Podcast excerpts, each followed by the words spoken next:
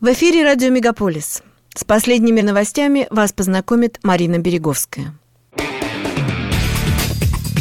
Радио «Мегаполис». Канадские новости.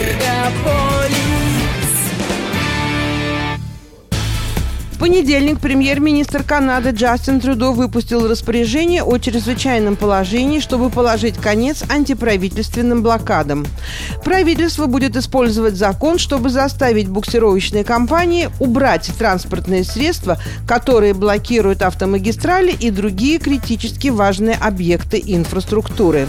Закон также будет использоваться для создания зон, где запрещено проводить публичные собрания и требовать от банков приостановить или или заморозить счета подозреваемых в поддержке митингов, включая счета компаний, чьи грузовики являются частью колонны.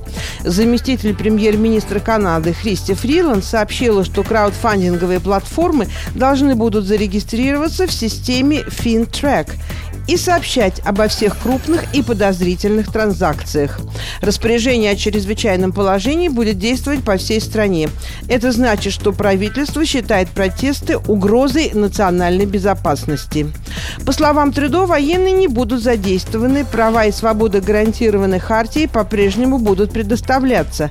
Премьеры Альберты, Квебека, Манитобы и Соскочевана заявили, что не хотят, чтобы закон использовался в их провинциях. Генеральный прокурор и министр юстиции Дэвид Ламетти подчеркнул временный характер мер, которые будут действовать в течение 30 дней. В воскресенье полиции удалось снять недельную блокаду моста Ambassador Bridge на границе США и Канады, в результате чего было произведено более 200 арестов и конфисковано несколько транспортных средств. Блокада пограничного пункта в Кутсе продолжается. В понедельник правоохранители задержали 11 человек. Понедельник судья в Онтарио постановил, что протестующие в Оттаве должны прекратить шуметь, пускать фейерверки и использовать открытый огонь. Тем не менее, многие водители грузовиков вновь начали сигналить. Протестующие заявили, что жителям города стоит помнить, что Оттава также является их домом. Один из главных организаторов акции протеста дальнобойщиков в Оттаве, который длится уже третью неделю, заявил, что ее участники никуда не денутся и будут держаться перед лицом этого закона. Начальник полиции Оттавы Питер Слоли подал в отставку. Протестующие продолжают блокировать центр города. Сайт GiveSendGo, который использовался для сбора средств на нужды конвоя «Свобода», взломали. Данные тех, кто жертвовал деньги, появились в сети, сообщает издание The Verge. Сайт GiveSendGo стал популярной платформой для сбора средств для покрытия судебных издержек сторонников Трампа, обвиняемых в захвате Капитолия. Сбор средств в пользу конвоя «Свободы» начался на сайте после того, как компания GoFundMe отказалась выдавать дальнобойщикам собранные миллионы долларов, указав на незаконную деятельность участников протеста. После взлома сайта GiveSendGo личные данные 93 тысяч пользователей, которые сделали пожертвования, оказались компрометированы. Среди адресов электронной почты, с которых делали пожертвования, оказались адреса с доменом gov который зарезервирован для государственных учреждений. Выяснилось, что сотрудники Министерства транспортной безопасности США, Министерства юстиции США, Федерального бюро тюрем и НАСА совершали пожертвования. Больше половины пожертвований были сделаны из США. На втором месте оказалась Канада, на третьем – Великобритания.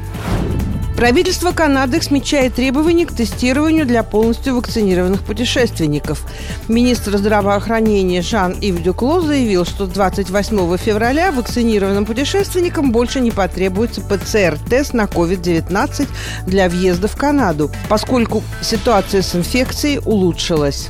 Вместо этого путешественники могут выбрать экспресс-тест на антиген, одобренный страной, из которой они прибыли. 28 февраля для всех вакцинированных путешественников участников будет возобновлено выборочное тестирование. Программа, которая действовала до прихода омикрона. При этом они больше не будут обязаны находиться в карантине в ожидании результатов теста. Канада также снимает ограничения на поездки для детей в возрасте до 12 лет, которые еще не полностью вакцинированы, но путешествуют с полностью вакцинированными взрослыми. Также отменяются требования к тестированию на коронавирус для полностью вакцинированных канадцев, которые совершают короткие поездки менее 72 часов за границу, заявил министр здравоохранения Жан-Ив Дюкло. Премьер Онтарио Даг Форд объявил в понедельник, что с 1 марта в провинции будут сняты требования к подтверждению вакцинации и ограничений вместимости во всех закрытых учреждениях. Однако в правительстве добавили, что это произойдет только если показатели общественного здравоохранения и системы здравоохранения продолжат улучшаться.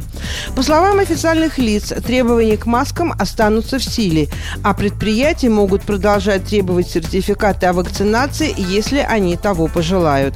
Таким образом, провинция разрешит собираться до 50 человек в помещении и до 100 человек на открытом воздухе, а также снимет ограничения на количество посетителей в ресторанах уже 17 февраля. В продуктовых магазинах, аптеках и розничных магазинах ограничения вместимости будут определяться количеством людей, которые могут соблюдать физическую дистанцию в 2 метра.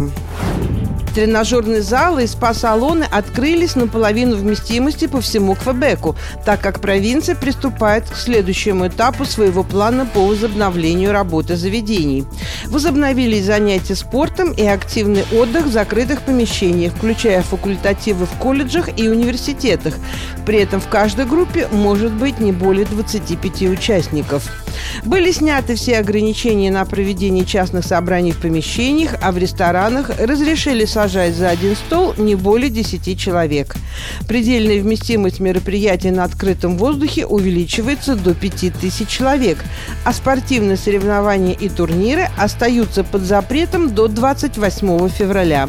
Премьер-министр Франсуа Лего первоначально объявил, что большинство мер в области общественного здравоохранения будут отменены к 14 марта, хотя провинциальная система паспортов вакцинации и обязательное ношение масок останутся в силе. В результате стрельбы в школе в Скарборо в Торонто в понедельник днем погиб ученик 12 класса. Инцидент произошел около трех часов дня в школе, которая находится на пересечении улиц Мидленд и Лоуренс. 18-летний молодой человек скончался на месте происшествия. Его обнаружили у черного входа школы. Правоохранители считают, что стрельба была спланирована, угрозы общественной безопасности нет.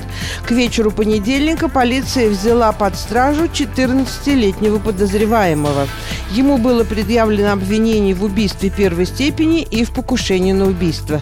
Его личность не может быть раскрыта в соответствии с положением закона об уголовном правосудии по делам несовершеннолетних. Это были канадские новости на радио Мегаполис Торонто, которые для вас провела Марина Береговская. Не переключайтесь.